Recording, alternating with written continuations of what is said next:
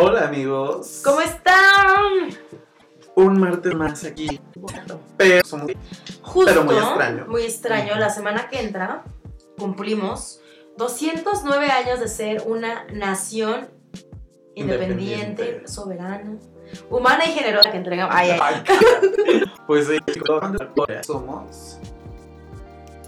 ¿Y qué tanto nos ha costado cargar esta cruz de haber sido un país Este, sí, porque es un yugo totalmente, ¿no? conquistado? O sea, y que bien es algo que ya hemos platicado en varias ocasiones, ¿no? Con esta parte, cuando hablamos del racismo, del clasismo, pero pues va mucho más allá de esta onda de castas que sigue súper vigente, ¿no? O sea, Sí. sí. de verdad es que, es que sí es algo, algo muy cabrón y algo que se ve reflejado en cada una de los, en cada uno de los componentes, componentes de nuestra sociedad. Y sobre todo ahora que más que nunca siento que estamos muy divididos.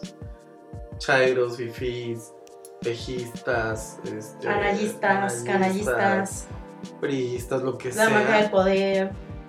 Estamos muy divididos y creo que gracias a esta división, como pasa con Estados Unidos, que salió Trump y todo empezó como a moverse, Ey, acá justo se ha movido para demostrarnos que seguimos siendo un país con una gran problemática en el tejido social, ¿no?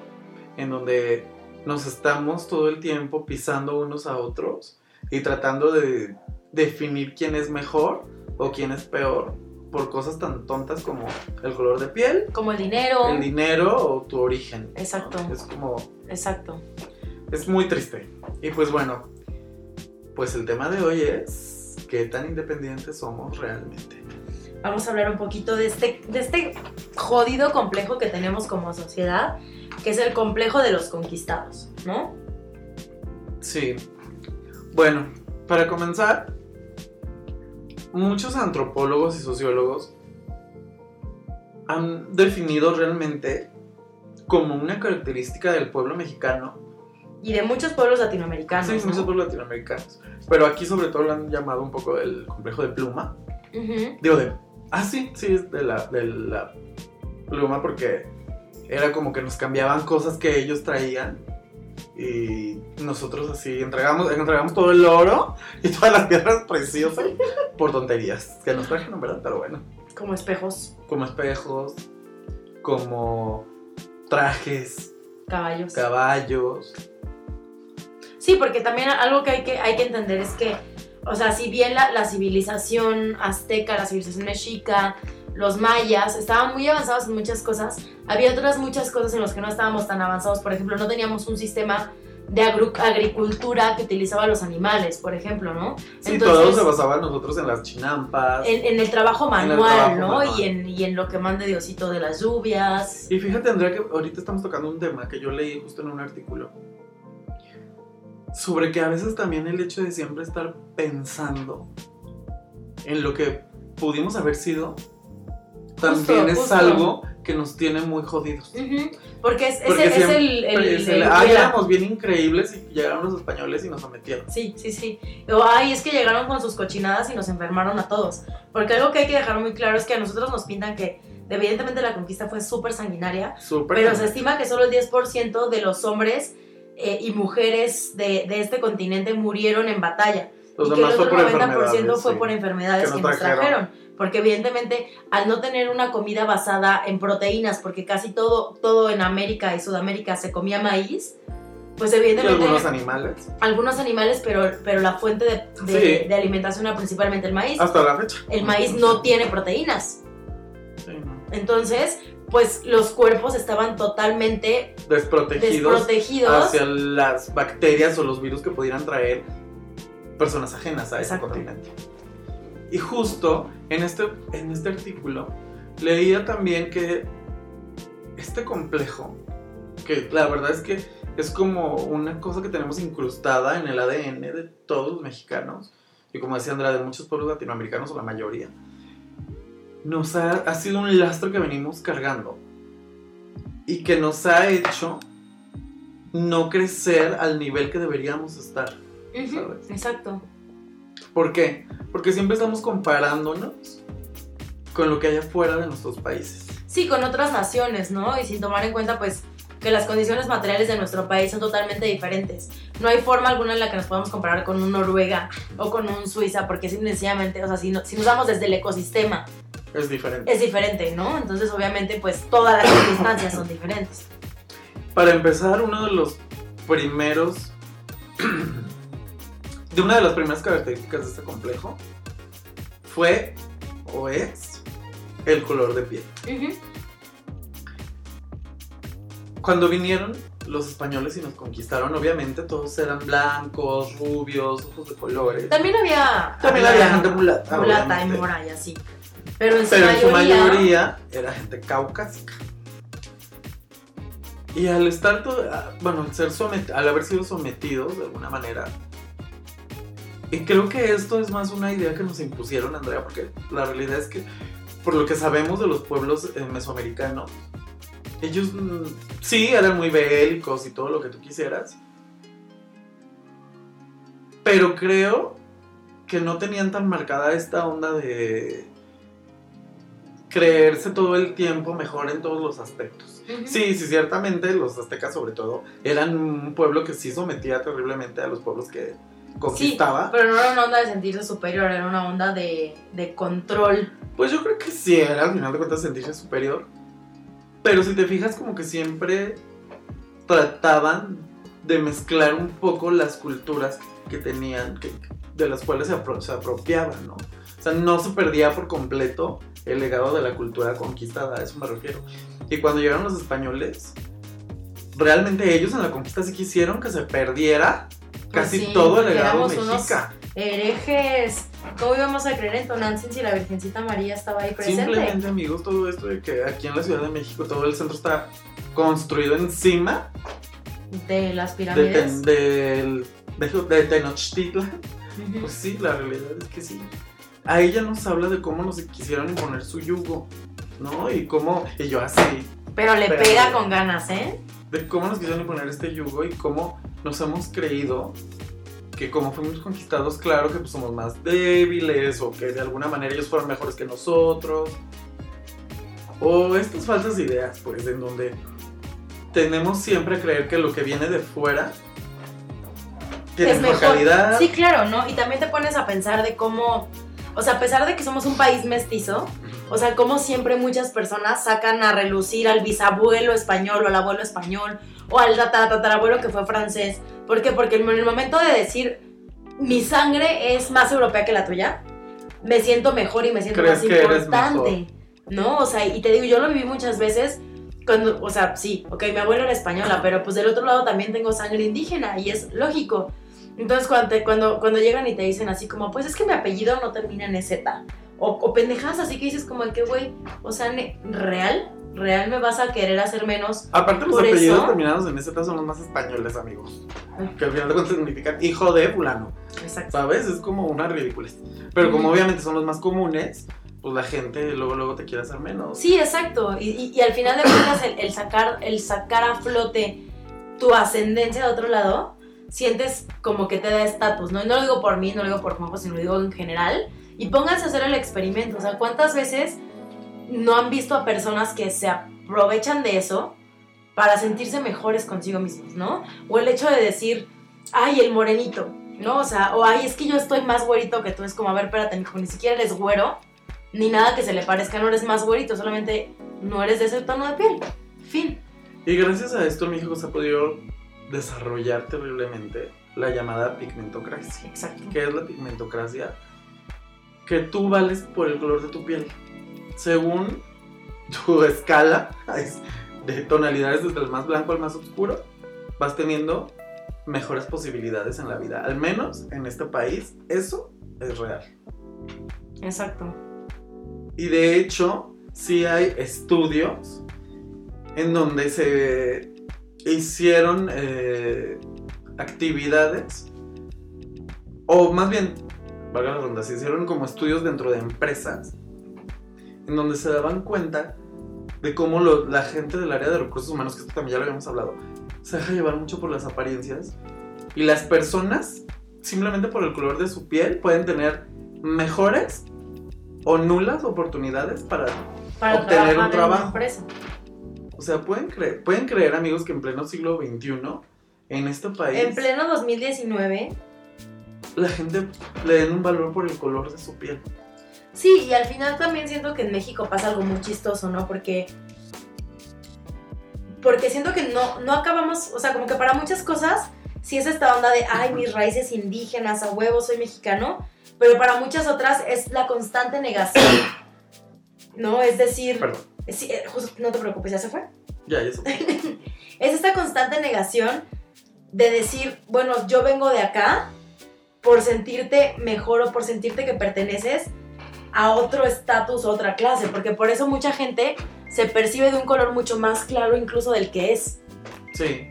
Porque cree que de esa manera va a obtener mejores cosas o es mejor que los O sea, demás. ¿por qué tanto filtro ha tenido, o sea, por qué más bien, por qué los filtros han tenido de tanto auge en las redes sociales? éxito, ¿no? Porque obviamente te blanquean, te alisan la piel, te hacen ver perfecto y te acercan a ese estándar de belleza caucásico que nos han vendido en todos lados, ¿no? Y digo, hoy por hoy es un hecho que ya hay mucha más diversidad en ese asunto, de que ya puedes ver personas más comunes y corrientes, por así llamarlo, en la televisión, en las revistas, en los anuncios, simplemente el hecho de poder ver publicidad más real en Instagram, pues te hace sentirte identificada. Pero si nos vamos a los noventas, o sea, yo jamás vi una persona con la que me identificara en, en una, en una... Amigos, Una eso, revista. esto que acaba de decir Andrea es un tema que nos daría para mil programas. En este país nos hemos encargado tanto de perpetuar el clasismo y el racismo desde nuestros programas de televisión hasta nuestra publicidad, en donde en las telenovelas la gente indígena era la sirvienta, el sirviente, Y el digo, chofer. y también qué clase de indígena, ¿no? Porque no vamos a decir que la de la Micha estaba muy... Adela Micha, digo, Adela Noriega. Adela Noriega. Ay, no, obviamente, ay, no, amiga, porque los protagonistas Estaban- siempre son aspiracionales. Recuerda que los protagonistas de nuestras novelas, sobre todo de nuestras novelas, siempre tienden a ser aspiracionales. Entonces tendrían que ser muchachas que yo leí en un artículo que le llaman el blanco deseable. Es como un blanqueamiento de nuestra raza. Sí tiene que mantener ciertos rasgos que se vean latinos, pero sin llegar a la indigenización. ¿Sabes? O sea, tratamos, como vulgarmente se dice, de mejorar la raza. Ujú. Tal cual. No, esa que- frase que que, esa las frase, familias siempre de han Dios. dicho. De, ay, búscate a alguien que mejore la raza, no que la empeore y cosas así. Me lo han dicho tantas veces. Realmente nos ha hecho mucho daño, amigos, esta manera de cómo nos han mostrado que es la vida o debe ser la vida en este país. Sí, exacto, y todo justo parte de este complejo de inferioridad. De decir es que si eres moreno, eres menos, si eres indígena, eres menos. Y, y O solo puedes acceder a o aspirar a cosas. ciertas cosas. Sí, está muy... muy A ser muy el trabajador de, a ser la persona de confianza de, Pero nunca ser el jefe. pero nunca ser el jefe, nunca tener la empresa, nunca tener el gran puesto, nunca quedarte con la chica más guapa o el chico más guapo.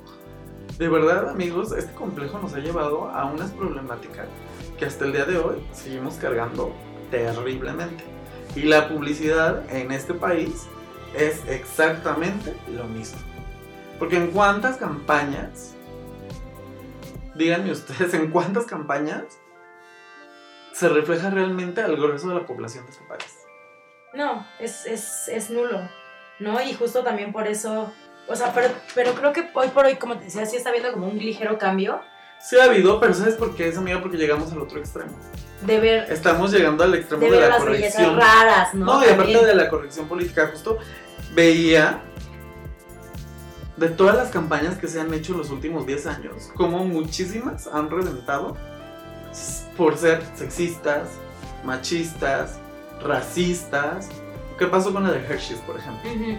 en donde chicos influencers que se nota que son privilegiados de toda la vida van y regalan de una manera muy frívola Hershey's, estas lechitas, y Hershey's no nos está pat- patrocinando, ah, este, a gente de la calle, Sí. sintiéndose como las personas buenas, la buena acción. Sí, también es algo que ves muchísimo, por ejemplo, la gente pudienta que viaja muchísimo, que se va de voluntario a África. Y, ¿Y, se qué toma hace? la, se toma la la, foto, foto con los niños, o que va de voluntario a la Sierra Madre y se toma la foto con los niños, ¿no? O sea, como si fueran un accesorio más Tal cual, están lo- cosificando, la palabra tan usada también últimamente, Ujú. están cosificando a las personas. Al indígena. Los usan como props a los indígenas, a nuestra gente. Lo, lo estamos utilizando como props para que se vea bonito ahí en la... Sí, para que Foto. se vean que, que aunque eres rubio y privilegiado, eres buena gente. O sea, todavía quieren más privilegios de los que ya tienen. Exacto. Y está terrible. También estaba viendo la famosa campaña de indio que también tronó. Ujú. La que decía, este, pinche indio, pero tachaban el pinche y decían, orgullosamente indio. Ujú. ¿Qué pasó con esa campaña? Que la mayoría de las personas que utilizaron para esa campaña eran blancas. Sí, justo. Entonces ahí se estaban contradiciendo totalmente. Sí, pues de hecho también hay una marca que habla, que, que me da mucha risa, porque dice, mi barrio me respalda y atrás dice así, Polanco, Roma, Condesa. Cuando te vienes a dar cuenta que pues ni siquiera son Sí, barrios pues, a lo mejor llegaron a ser barrios en un momento, pero ahorita y que le quitan todo son las el- ciudades más hipsters de la Exacto, vida. que le quitan todo el contexto y el orgullo a pertenecer realmente a un barrio. Está bien fuerte. Y amigos, esto que también ya hemos tocado el punto muchísimo, de que no existe el racismo a la inversa. ¿Por qué? Porque racismo se le llama cuando a las personas, por el simple hecho de su origen, su color, orientación, sexo o género más bien, se les discrimina. Y tiene que ser una discriminación de años. Las personas blancas no, entienden, sobre todo personas blancas de posiciones privilegiadas, no entienden que vienen partiendo de un punto En el que ya no han sido discriminadas. no, no, y deja de eso, de un punto en donde han tenido todos los beneficios. Porque qué vamos, este complejo de pluma de repente también hace que juzguemos mucho a la. Ay, los pobres son pobres porque quieren. Y de repente no entendemos que si no todos partimos del mismo lugar, de las mismas oportunidades, obviamente se van a dificultar más los caminos para llegar al mismo objetivo. ¿Qué pasa con la gente privilegiada? Tienen acceso a mejor educación, tienen acceso a conocer el mundo, viajes, estudios, cosas. Que al final de cuentas, si eres una persona inteligente, lo aprovecha y te abre la mente. Si no, vas a ser una persona estúpida, Como muchas que conozco. que como lo muestran en el horrendo programa de Made in Mexico, que solamente les interesa estar aparentando tonterías. Exacto.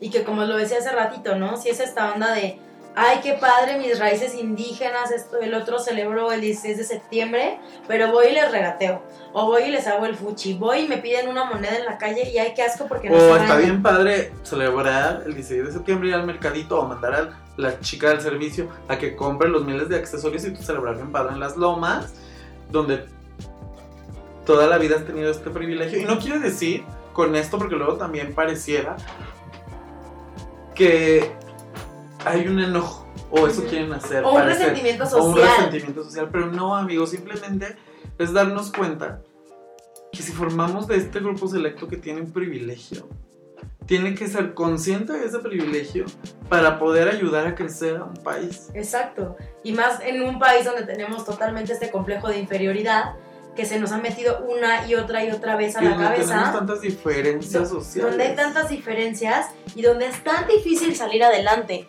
¿no? Porque si bien también es una cuestión de idiosincrasia, también es una cuestión ya muy arraigada y una cuestión social, donde ves que la movilidad es del 3%, o sea, entonces 9 de cada 10 personas que nacen pobres se van a quedar pobres.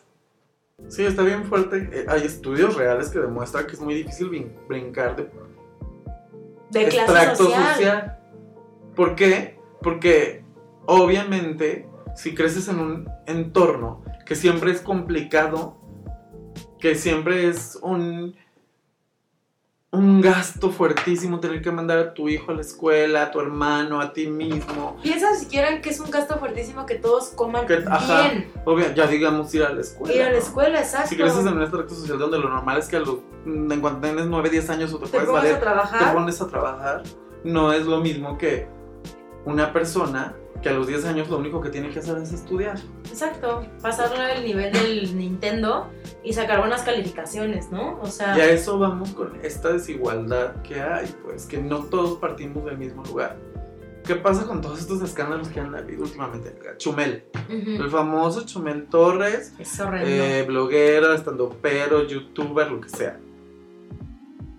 Él habla mucho sobre que también hay un racismo hacia los blancos, que la gente es una re- resentida social. pendejo, perdón Yo, todo. la verdad es Saludos, que- Chumel.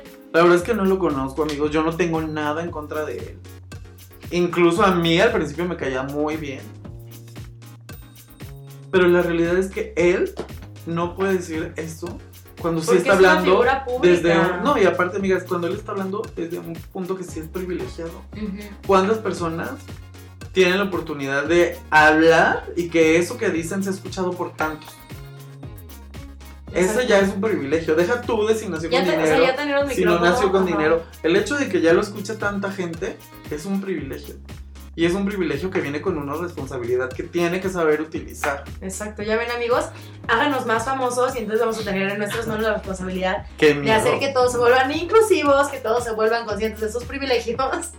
Pero sí es muy fuerte, amigos, porque ahora que todos tenemos acceso a subir cosas a la red, tenemos que estar bien conscientes que lo que decimos va a generar un impacto. Un impacto, exacto. Un Es más, hasta tú que estás ahí en tu casa y que solo escribes en Facebook, no sabes si lo que estás escribiendo va a ofender a alguien más, va a dañar a alguien más, va a hacer hacer sentir a alguien menor que tú. Exacto, y algo, algo, algo que, que tenemos que tomar muy en cuenta y que yo siempre se lo digo, es que no por el hecho de que tengas la libertad de expresión de poner una postura antitolerante o una postura ofensiva, quiere decir que esté bien que lo hagas. Porque una postura intolerante no se puede aceptar hoy por hoy.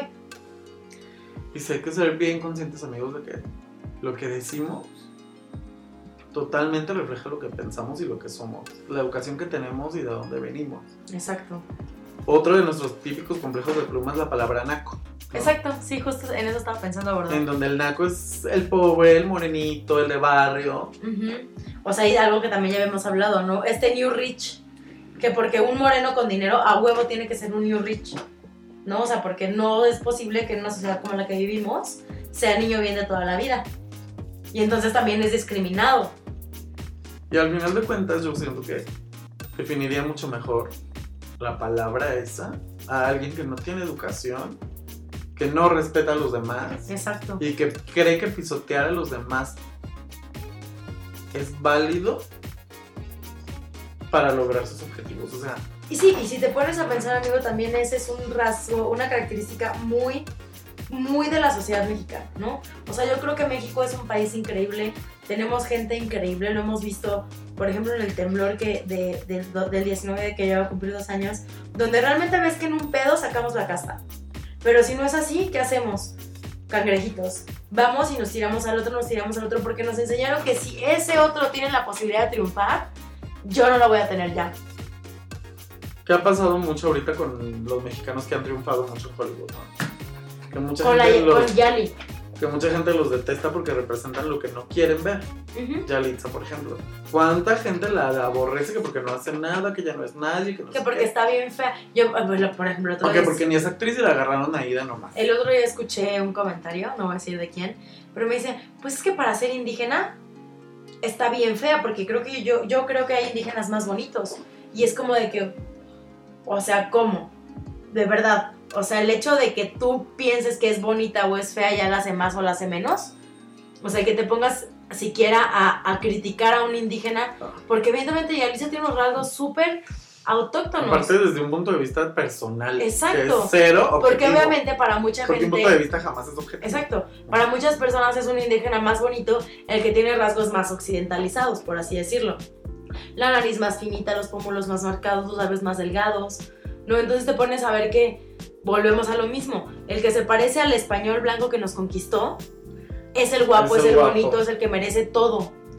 Sin siquiera fijarte en sus aptitudes, en sus capacidades, en esto y el otro. Y con esto no quiere decir, amigos, que todo lo que hagan los mexicanos fuera nos tenga que gustar. No.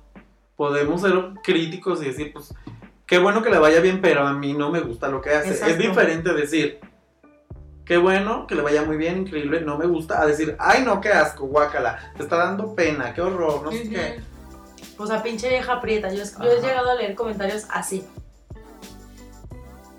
Que por ejemplo con el toro no lo ves. No.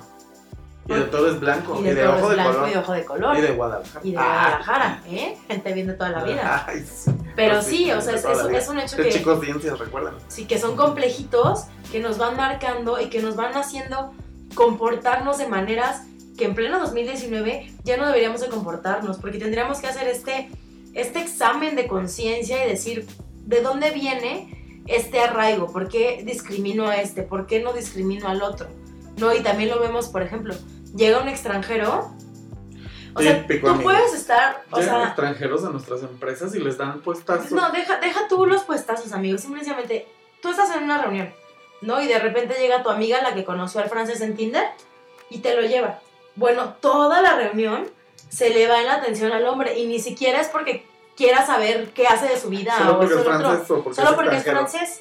Pero si viene uno de Honduras, Ah, sí, obviamente. difícilmente le van a hacer la plática y lo van a tratar en bandeja de plata. Sí, como un francés. Es más, como un argentino. Exacto. Que tienen rasgos mucho más europeos que los argentinos.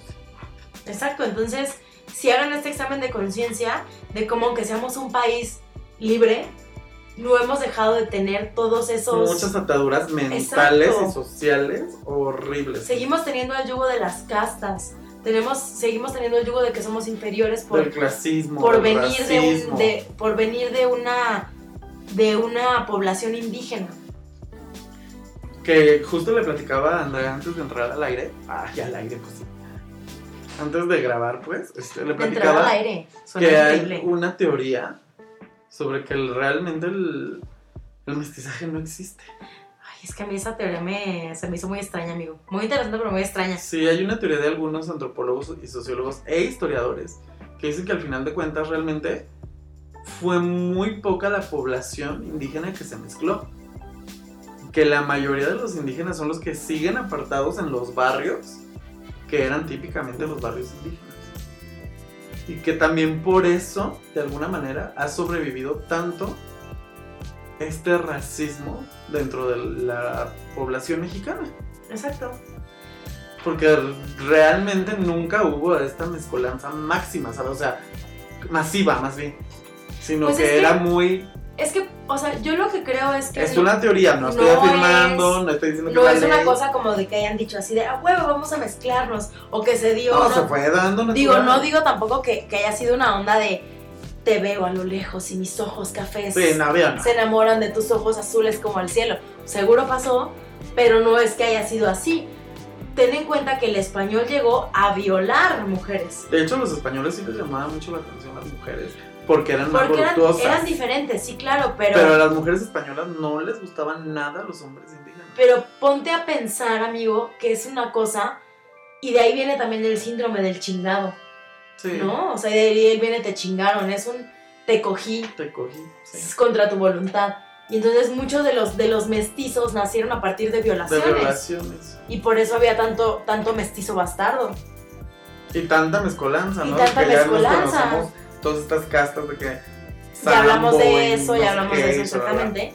Pero entonces, este cosas. mestizaje no fue una cosa de acuerdo De ni de consentimiento, o sea, fue una cosa de... Seguro en eso pasó en el 00.01%. Y si nos ponemos a pensar que la violación también es una onda de poder, Sí. no es un de, ay, me urge metérsela a alguien.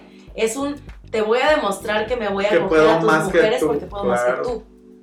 Entonces, pues es algo que nos deja pensando muchísimo, ¿no? O sea, cómo, cómo nos seguimos sintiendo los chingados, cómo nos seguimos sintiendo menores, cómo todo el tiempo nos estamos comparando con otros países.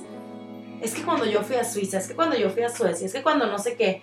O sea, pues claro, o sea, son ejemplos de naciones, pero pónganse a pensar que son naciones con menos de la mitad de la población que tenemos y como se los, decía- ah, como se los decía hace ratito, con unas condiciones materiales muy diferentes. Sí, y con una historia totalmente diferente a la nuestra. Exacto. Tenemos que. Y realmente aquí creo que sí es algo que.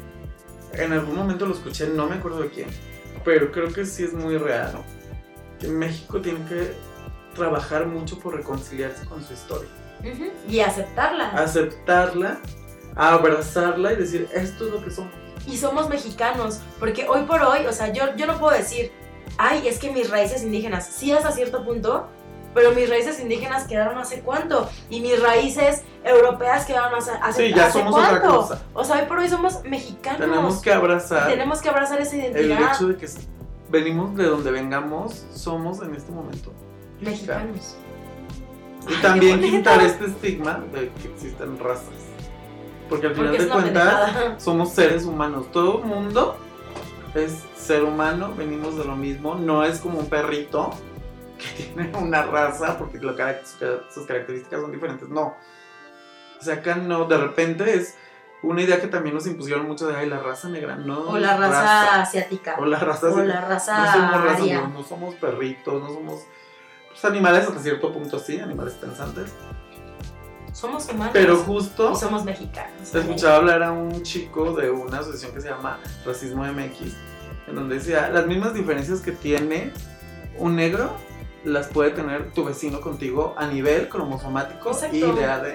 Sí, o sea, y no sé si, si te has puesto a ver, por ejemplo, hay un video que se hizo viral hace unos años donde estaba el nazi, ¿no? Bueno, el neonazi. Y estaba la mujer que decía, es que yo soy palestina 100%.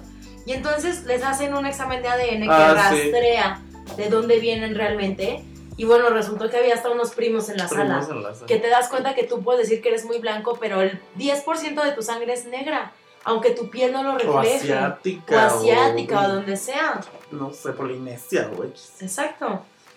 Ay, bueno, pues para empezar a cerrar este tema, tenemos unos datos muy útiles, ay, sí, o bueno, muy, interesantes, en donde hay casos de ciertos países que también vienen de conquistas como Malasia o Nueva Zelanda, New Zealand.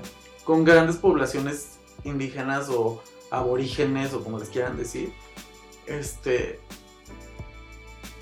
que lograron tener una reinserción o una real integración de las comunidades en la vida diaria de la sociedad.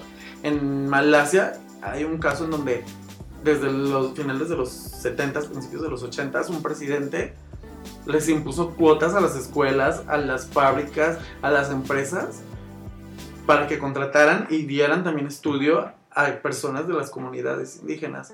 Y 20 años después se vieron los resultados en donde ya son muy pocas realmente las comunidades que están, están alejadas, alejadas. y viven como las comunidades de hace 50 años, tal vez.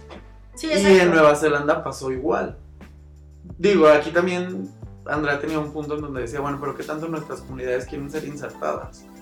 Pero es que también tiene que pasar de una manera que sea en donde respetes lo- sí, su cultura. forma orgánica, tampoco no es como ajá, tampoco ¿no? es como borrarles la cultura porque o sea siendo honestos ellos viven sus tradiciones todavía como las vivían hace 100 años sí, no tal porque vez los ves con un smartphone quiere decir que han dejado de, de- de creer en, en eso que ellos son.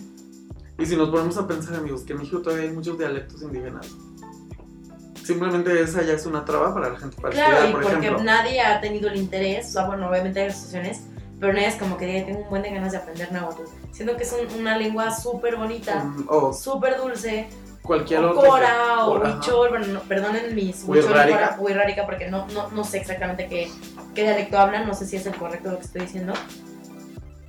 Pero fuera de, de querernos integrar, el hacernos sentir superiores hace que los excluyamos. totalmente Y, y eso es lo que ha pasado durante todo el tiempo. o sea, deberíamos lograr que sus comunidades crecieran Exacto. O sea, yo me acuerdo de mi abuelita, es que es indio patarrajada, ¿no? O sea, que dices como, y hoy por hoy me doy cuenta que de una generación que nació en los 30 a gente que nació en los 90 o que nació en los 80 ya está habiendo un cambio de paradigma.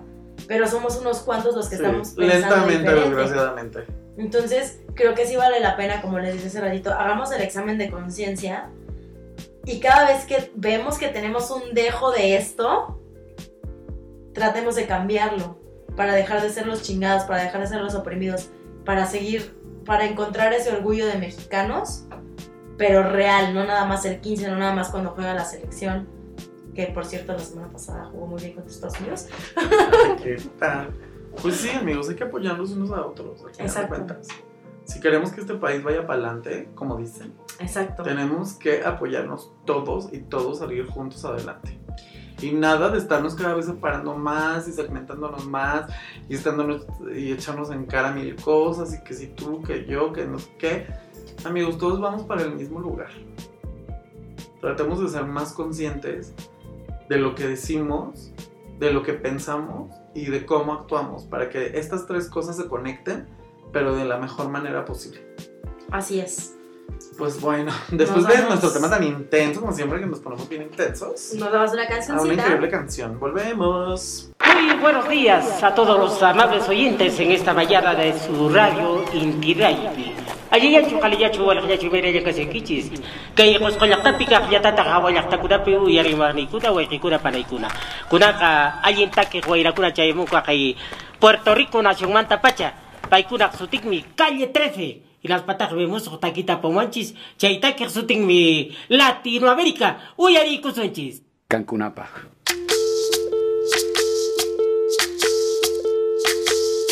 Soy, soy lo que dejaron, soy toda la sobra de lo que se robaron. Un pueblo escondido en la cima, mi piel es de cuero, por eso aguanta cualquier clima. Soy una fábrica de humo, mano de obra campesina para tu consumo. Frente de frío en el medio del verano, el amor en los tiempos del cólera, mi hermano. El sol que nace y el día que muere, con los mejores atardeceres. Soy el desarrollo en carne viva, un discurso político sin saliva.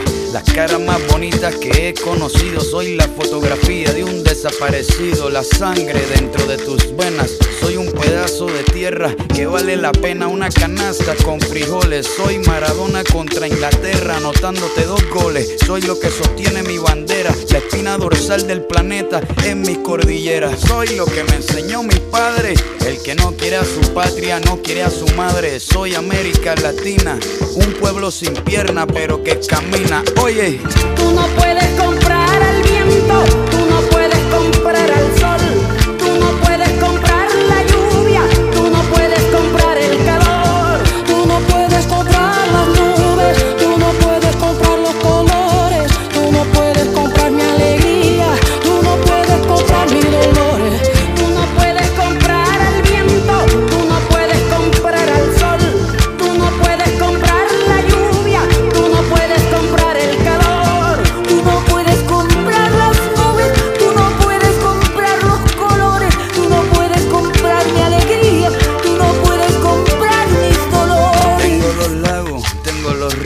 tengo mis dientes pa' cuando me sonrío, la nieve que maquilla mis montañas, tengo el sol que me seca y la lluvia que me baña, un desierto embriagado con peyote, un trago de pulque para cantar con los coyotes, todo lo que necesito.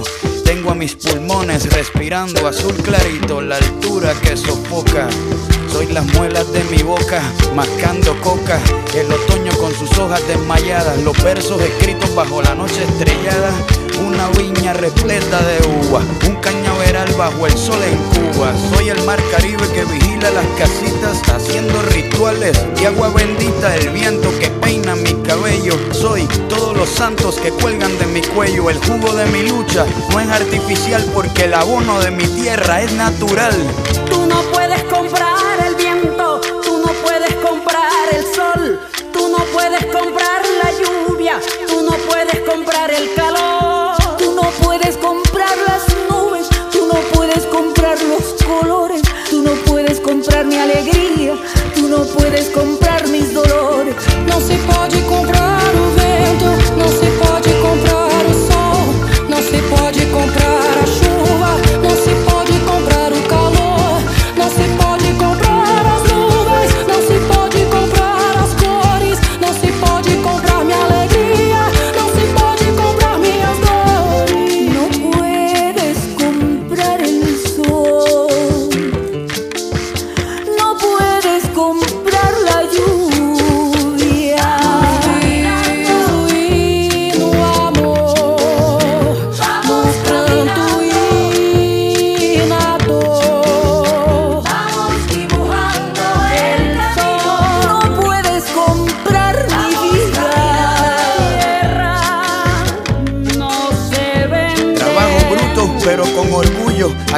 comparte, lo mío es tuyo. Este pueblo no se ahoga con marullo. Y si se derrumba, yo lo reconstruyo. Tampoco pestañeo cuando te miro para que te recuerdes de mi apellido. La operación Cóndor invadiendo mi nido. Perdono, pero nunca olvido. Oye. Vamos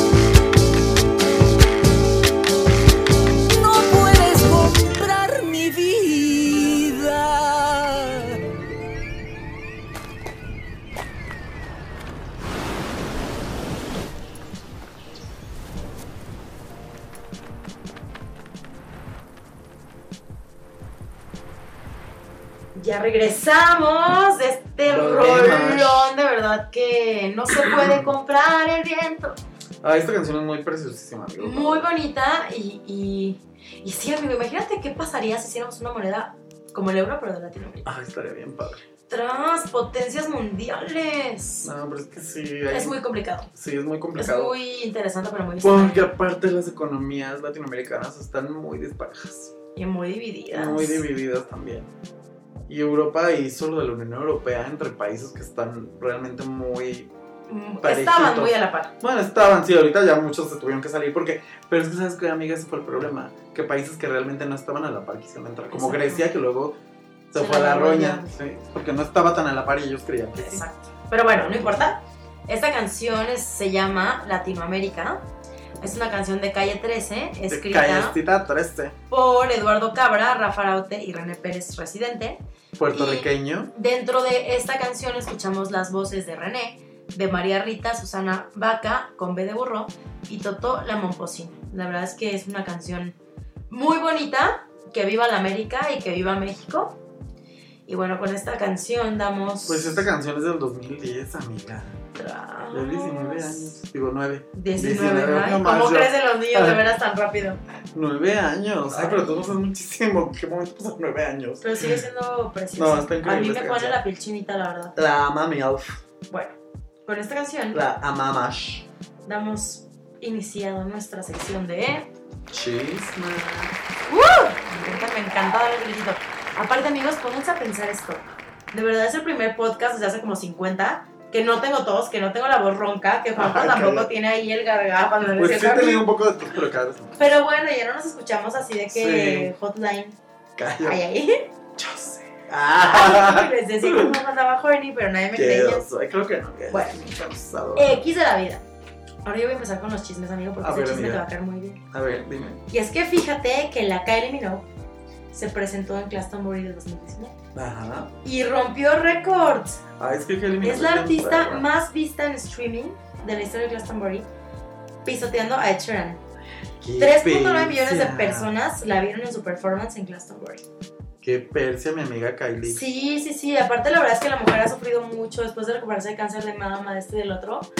Y lo hizo muy bien. No, y amiga, a pesar de que los últimos discos no le han, No sido, le tan han sido tan exitosos. exitosos. El último que fue exitoso para Kylie fue el de Aphrodite, donde viene la de All the Lovers. Y tapándose el oído para que le salga el falseto, ya saben. Ay, amigos, es que yo sí tengo vibrato. Como dijo una vez Lolita Cortés. Qué oso, de veras. Pues bueno, cuando quieran me pueden contratar para sus bodas. Ay, ya basta. Se viste de. ¿De quién te vestirás? Ay, no, no me voy a vestir. De la. Paquita para.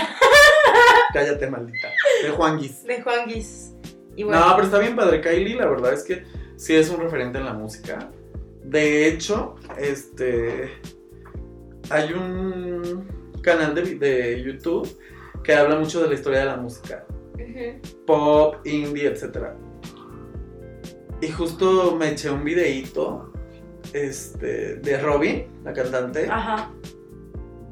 de cómo fue de las primeras cantantes pop, electropop, que estuvieron reseñadas en revistas súper especializadas de, De música. Y dicen que la única que, había, que lo había logrado antes había sido Kylie Minogue. Ay, mi Kylie. Porque la realidad es que Kylie Minogue estuvo muy metida en el movimiento disco. Ujú, Y entonces la verdad es que tuvo productores que eran fregoncísimos. Sí tiene una carrera muy increíble. La realidad también es que en México nos había llegado una canción como en los 80s. Ajá. Y luego reventó cuando sacó el disco de Fever donde venía la de I can get... ¿Qué? ¿Cómo va esta canción? Can get you out of my head. Ajá. Ajá. Esa. esa.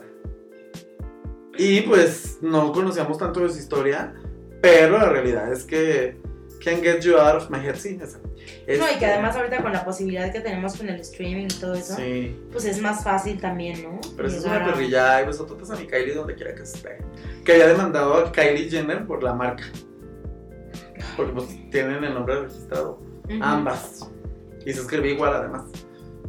Chale, pues ojalá se la chingue, ¿no cierto? Ah, creo que sí le ganó, ¿eh? Porque pues Kylie, ¿cuánto tiene? Pues sí. O sea, Oh. Simplemente por edad, Tiene Pues sí. cincuenta y tanto. por años. Pero bueno, ese es mi primer chisme, amigo. ¿Qué chisme nos tienes tú? Ay, amiga, pues tengo un chisme del Festival de Venecia.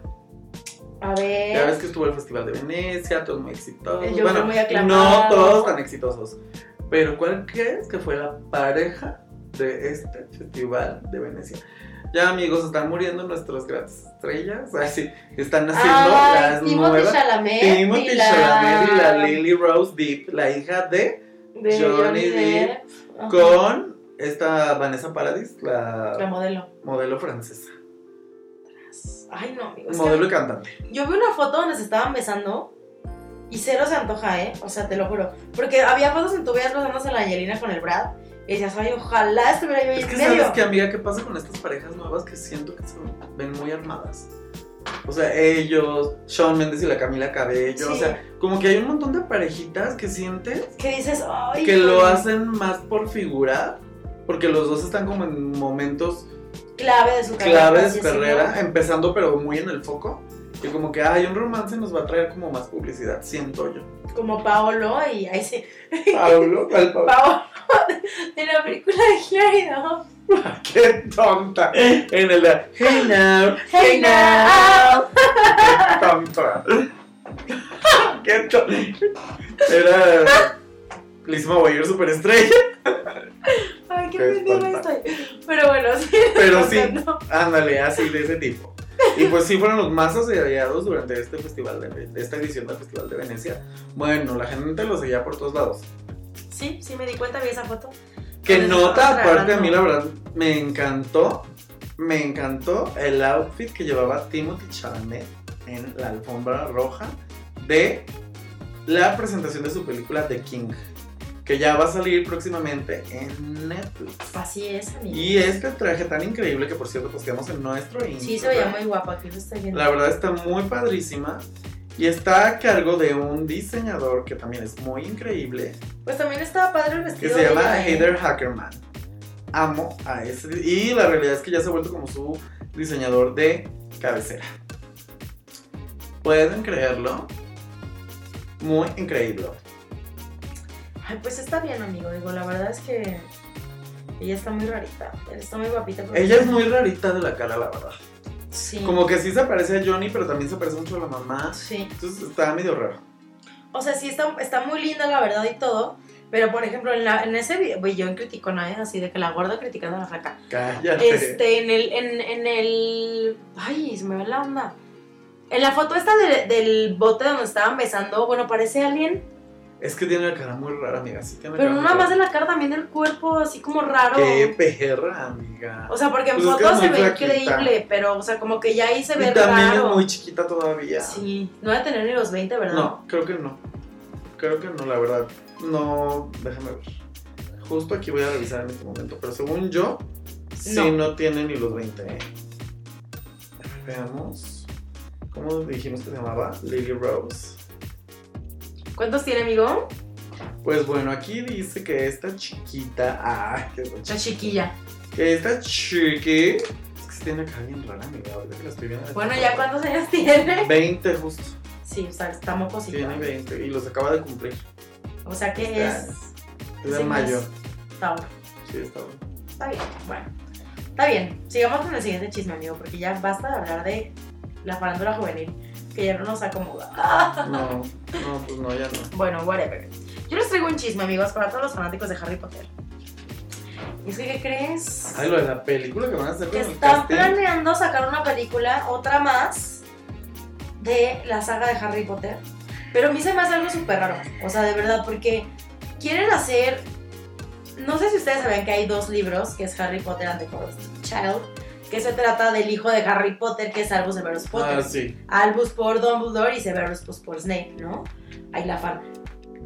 Pero de verdad, amigo, o sea, como que no le encuentro sentido porque el cast original no está tan grande como para... Tenían que haber dejado pasar más tiempo. Exacto, o sea, porque digo, ok, tienen, han de tener a lo mucho treinta y tantos, ponle, ¿no? Ok, si los pones de papás, ¿cuántos años crees que tengan sus hijos? A lo mucho, ocho.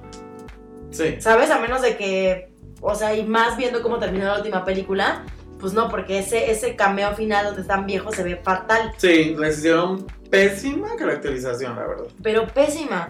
Entonces, Yo siento que es como de esas veces que ya estás como cuando estás en un pitch y ya lo que quieres es acabar. Siento que eso fue así como la última Sí. escena que grabaron. Ay, Pero- ya, maquillaje pero sí, gran sea, lo película de verdad. Ay, sí, o sea, de verdad que sí, como para ese final. Entonces, pues a mí que sí me gusta mucho Harry Potter, pues me estresa porque aunque ella escribió los libros, pues no siento que sea garantía de que vayan a estar tan chidas, porque los libros al parecer no lo están. Aparte, mira, pensemos que también para ellos es arriesgado, ya que muchos de ellos, la gran mayoría, no se ha podido quitar El el estigma. de Harry Potter. La que mejor lo ha logrado es Emma Watson. Bueno, pero pensemos en los. Bueno, en Daniel Malfoy, Radcliffe. en Daniel Radcliffe y en mi novio. Porque Malfoy no. No. Pero, Ni Weasley tampoco. pero creo que a nivel eh, mundial, porque creo que a nivel nacional sí han hecho Ah, bueno, las cosas. en, en Reino Unido seguramente sí, pero a nivel internacional no han vas a brillado. el amor de mi vida, Ron Weasley. Es que se tan horrible, pero. Ay, amigo, me encanta. Ay, amiga. Otro día que vi una película que se llama. Cherry Bomb, lo vi y dije, ay, chiquita. Pero bueno, ese es mi chisme número dos. Vieja pelusa. Pues yo les tengo un nuevo chisme, amigos. Se va a estrenar en 2020 una nueva versión del cuento de los hermanos Grimm, Hansel y Gretel. Pero esta se llama Gretel and Hansel. es una gran cambio. empoderadas. sí, porque mujeres. No, pero el tráiler se ve Increíble. Increíble, amiga. ¿Quién las va a dirigir? Increíble. Es una producción. Bueno, es una coproducción con Rusia. Qué cosa tan rara, ¿no? El director se llama Oz Perkins. Y tiene de estrellas a Sofía Lillis, la, ni- la que la hizo de la niña Neso. Ajá. Ella, Jessica Dugo, Alice Krieger. O sea, sí son puros eh, actores. No, son como actores más europeos. Pero creo que eso le da como un plus porque Se siente más real. se siente más real porque es gente que no conocemos tanto. Y luego cuando ponen a las superestrellas. ugh. Sí, no. Pero vi el tráiler, amiga, y yo me iba para atrás porque se ve obscura, fea. O sea, los niños se pierden en el bosque. Y esta mujer los alimenta, los cuida. Pero lo hace para comérselos, obviamente. Ay, amigo, nos acabas de spoiler. Ay, ay. No, pero está increíble porque de verdad todo el diseño de arte se ve obscurísimo, de verdad te da miedo. O sea, yo estaba viendo el trailer y yo me quedé así. Porque se ve, la pintan a la mujer como una mujer simplemente vieja, como medio acabada. No es como esta onda de la bruja con la verruga y. No, entonces te- como lo están viendo más real, como que Se sí siente dices, más creepy. ¡Ah, qué horror! Y el bosque es muy como la película de The Witch. Sí, de que solito da miedo. Ajá. Y la verdad es que yo estoy esperando ya que llegue el 31 de enero de 2020, que es la fecha que tienen de estreno, para ver Gretel en Hansel.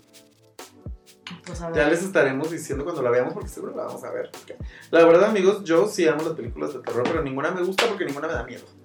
¿No viste The Witch? Ver Sí, me encanta The Witch. Midsommar se ve que va a estar buena. Me encanta The Witch. Y más cuando ella invoca. Ay, no, ya basta. No te crees, no quiero invocar a Satán porque luego viene. No empieces con Satán, nos van a jalar las patas de la noche. Ay, cállate. Bueno, Que eso me encantó de Sabrina, que ella sí lo invocaba igualito. Ay, no, qué increíble. Ya, basta. bueno, pues ya mi último chisme porque ya estamos como muy Ay, tendidos. ya, como siempre. Y es que, con motivo del aniversario 40 de los Walkman, Sony va a sacar una nueva versión de Walkman. ¿Es en serio? ¿Es en serio? Ah, me voy a comprar unos. Y lo que está. Ay, amigo, pero es que eres iPhone y solo va a ser compatible con Android, va a tener Wi-Fi, qué estupidez. va a tener NTC, que no acabo de entender qué mierda es eso, y va a tener Bluetooth. Cuánta tecnología que uno ya no conoce. Así es, amigos. Entonces, al parecer sale el año que entra y va a tener un costo de 400 dólares. ¿Cómo ven? Ya ven que ahorita todo lo retro está de moda, pues ahí van a tener sus Walkman de Ay, no, nuevo. qué carísimo. Ay, no, Ay, carísimo, no. 400 Sí, no, mejor te dólares. compras otro celular y ya por fin dejas iPhone. Ay, no, amigas, no sé iPhone. Te lo juro que es algo que me he preguntado. Porque que- espero que este iPhone todavía me dure otros dos años. que no No creo. ¿verdad? Porque la obsolescencia programada ya tengo dos años con él y yo siento que ya me empieza a fallar. Pero. Bueno, ¿qué otro chisme nos tienes, amigo? Ay, amiga, pues ya lo voy a dejar aquí para poder pasar a lo que sigue. Y ya no tardamos millones porque esto ya va en 54 minutos. Minutos. Ya basta. Pues nos damos otra canción, chavos. Y volvemos.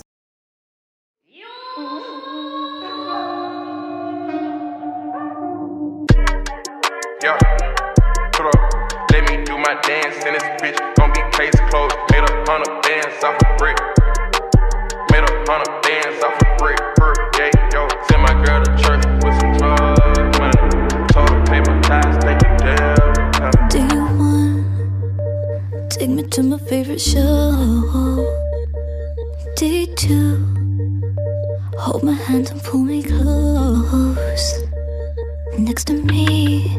Kiss my cheek Custody days. Day three Take me to a deep river. Still a kiss when I'm lost in the mist Will you still be there for me? Once I'm yours to obtain. What's my fruits of a taking? And you flow through my veins. Do you still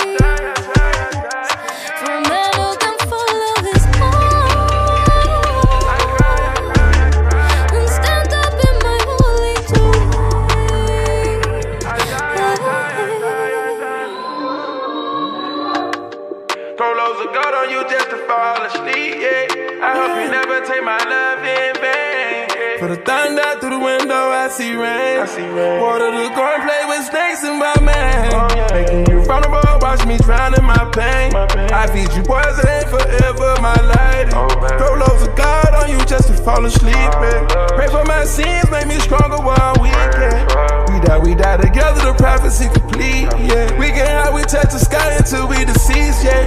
And if you pray for me, I know you play for keeps, yeah. Calling my name, calling my name. Taking the feeling of promethazine away. For a man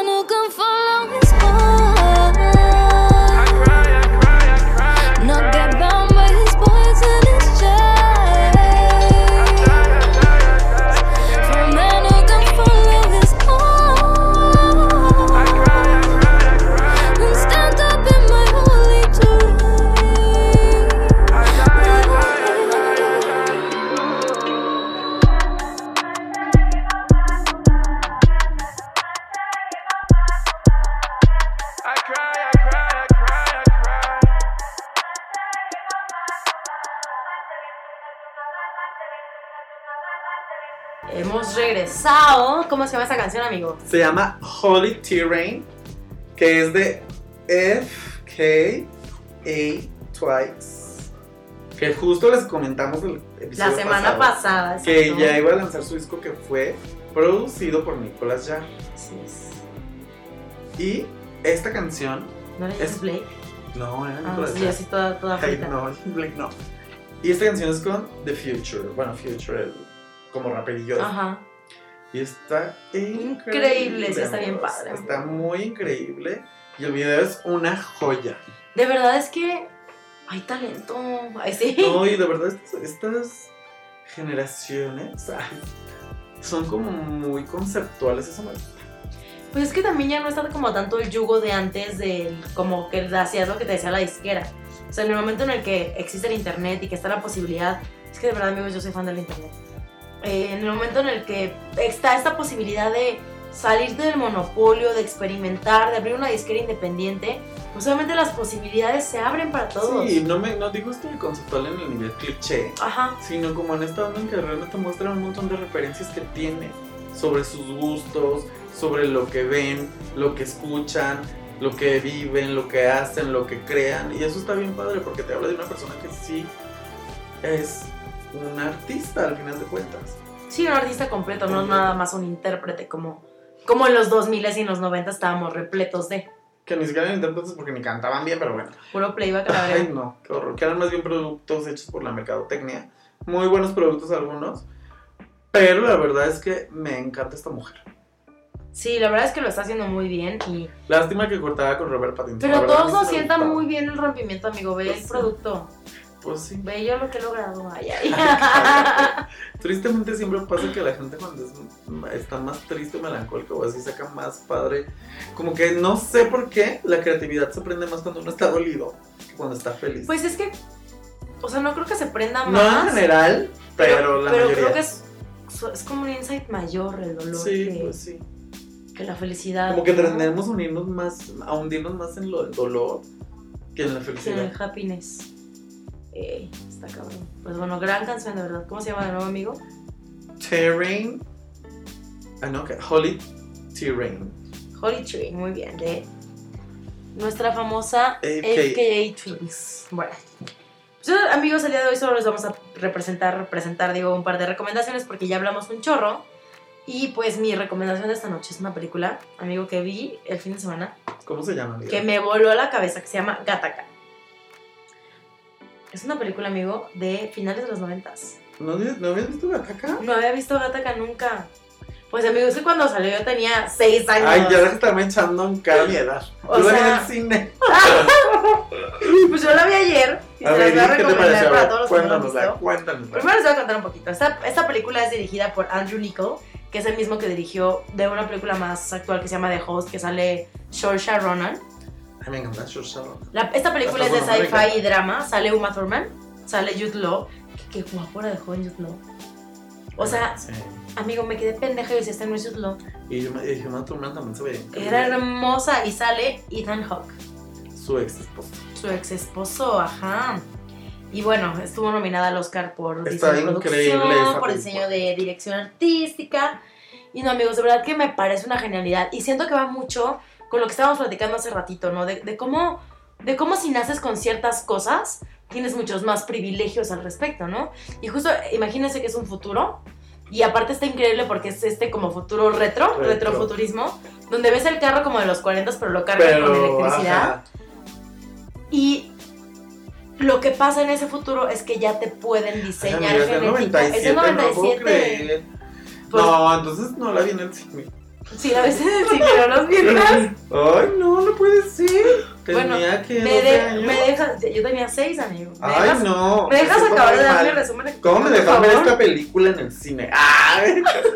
Sí, era un jovenzuelo. ¡Qué oso en el cine!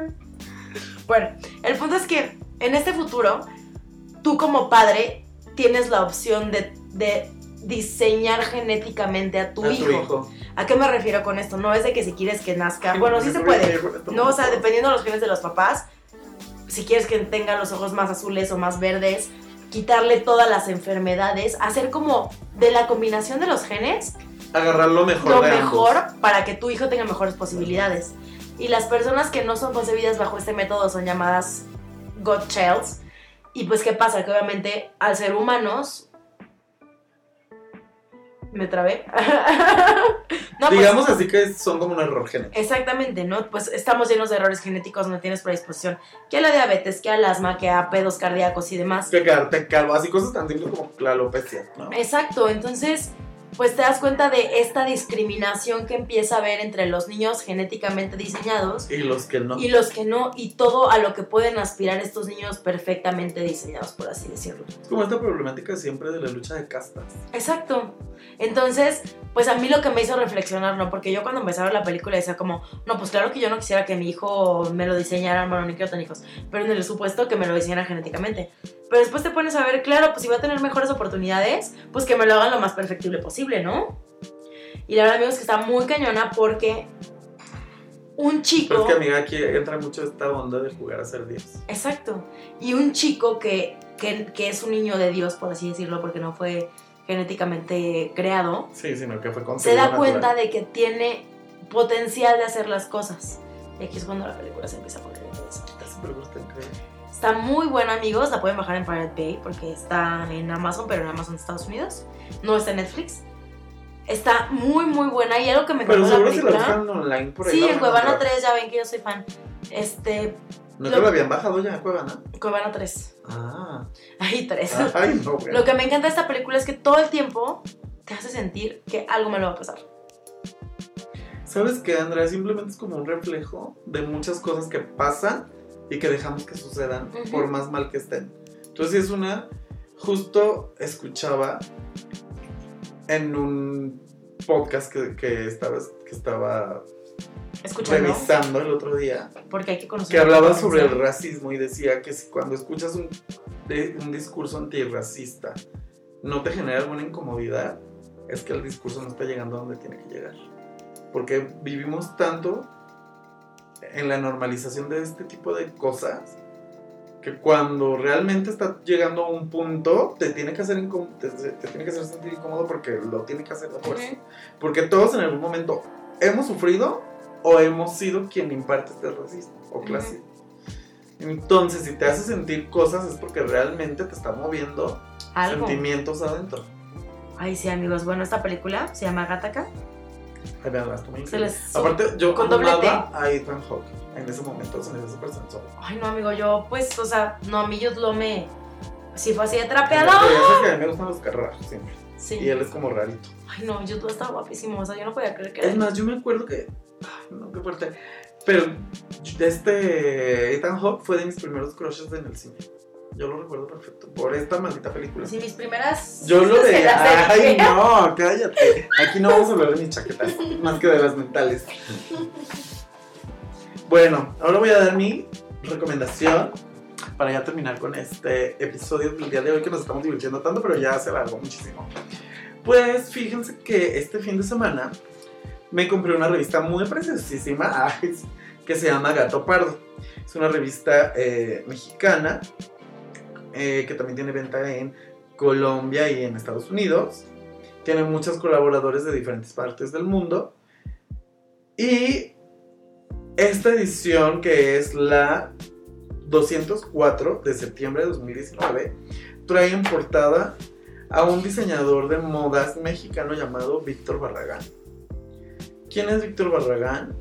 Es un chico nacido en la Ciudad de México que estudió en la UNAM. eh, tuvo intentos en diseño industrial, arquitectura, pero al final no terminó ninguna carrera y empezó a diseñar ropa. Aprendió sobre patronaje y costura industrial en el Secati, que es donde mucha gente aprende, sobre todo señoras, para trabajar en la maquila.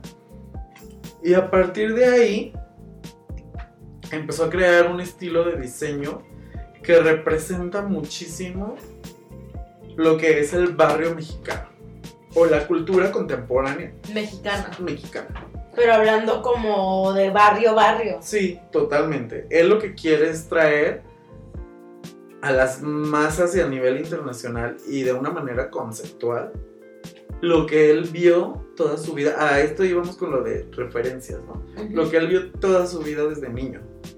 Habla, en esta revista le hacen una entrevista muy interesante en donde habla cómo desde niño sus hermanos, él tiene hermanos que son 10 años mayor que él, o 12, de cómo él, realmente sus primeras referencias vienen de ellos.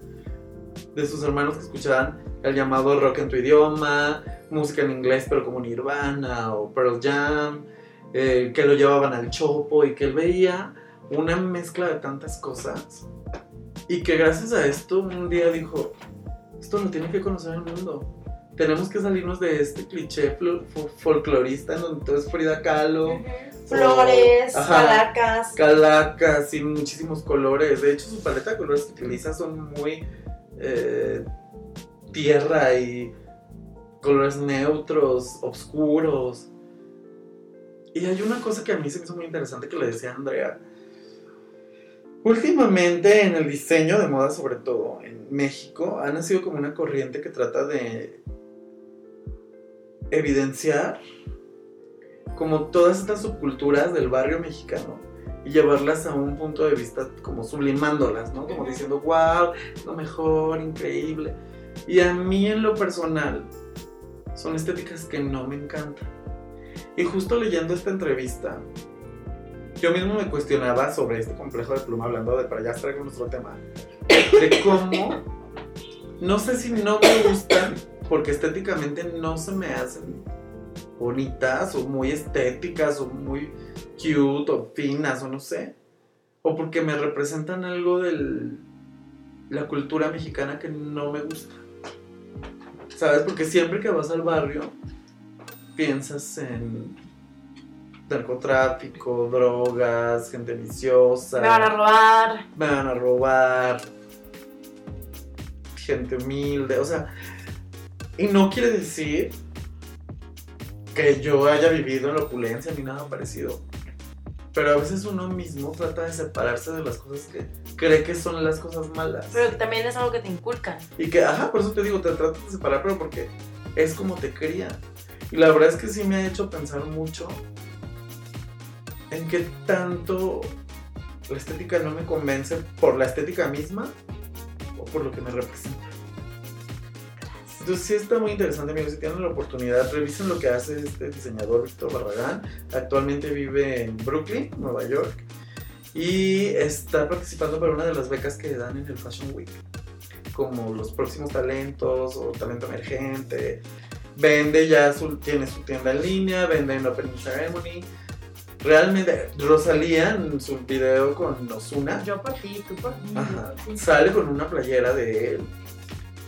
Y la verdad, está, se, me, se me hizo muy interesante porque realmente él viene de este barrio. Sus papás eran taqueros, él creció en el barrio, vivió en el barrio, comió del barrio. Y sí, lo siento, siento como su propuesta más honesta a comparación de otros diseñadores mexicanos que tratan de representarlo y que de repente siento Que lo llevan a la se exageración al circo, ¿no? También cuando siento. ellos vienen de un lado más privilegiado. Ujú. Porque aceptemos, amigos, la, la mayoría de las personas que hacen moda en este país vienen de lugares privilegiados. tú eres un resentido social. Porque por lo general uno que es un resentido social, Ay, no. pues dis- te- les dices que quieres estudiar diseño de modas y te dicen que te vas a morir de hambre. Pues sí. O música, o arte. Ajá. o letras como yo que me salí, pero bueno. Ajá. ajá. Y pues así es, compren Gato Pardo con Víctor Barragán, lean su entrevista y dennos su punto de opinión. Así mero, su chavos. punto de vista más bien. Su punto de opinión. Y vean a, Gata a- a programa de. Punto de ajá, como tercer grado. Ajá, algo así. Sí, amigos, vean Gata acá y ahí nos cuentan qué tal está. De verdad, Uma Thurman, qué guapa era. Bueno, sigue siendo muy guapa. No, más que también ya se metió un poco de cosa en la cara y como que Sí, ya así voy a terminar yo, amigo, bien psicólogo. cállate. No sé qué. Pero, pues bueno, qué padre que nos sigan escuchando. Coméntenos qué opinan de este complejo de pluma, de todas estas cosas del racismo, clasismo, el- la onda del cangrejito. para- Y Pues celebrar, sí, nuestra independencia, pero hacerlo desde un punto de vista un poquito más consciente de qué podemos hacer. la neta sí pónganse bien pedos, la neta sí, como Tal vez de actos chiquitos, pero para ir mejorando. Pero busquemos la forma también de hacer que esa independencia se vea. Como dice Andrea, ya que van a ir a comprar cosas para celebrar, si le compran a los artesanos, no les regalen. Exacto, paguen lo que vale el trabajo. Vayan a los mercaditos a Vayan al mercado, no vayan a los exacto. grandes supers, o sea, traten de activar nuestra economía. Hagamos algo chido por México y pues ya. Recuerden que estamos en Facebook, Instagram y Twitter. SoundCloud, i- Apple Music y, Y iTunes Spotify. Music y Spotify. Los queremos mucho y los queremos ver triunfar. Triunfar. Y pues nos vemos en el episodio número 49. Hasta la próxima. Besos.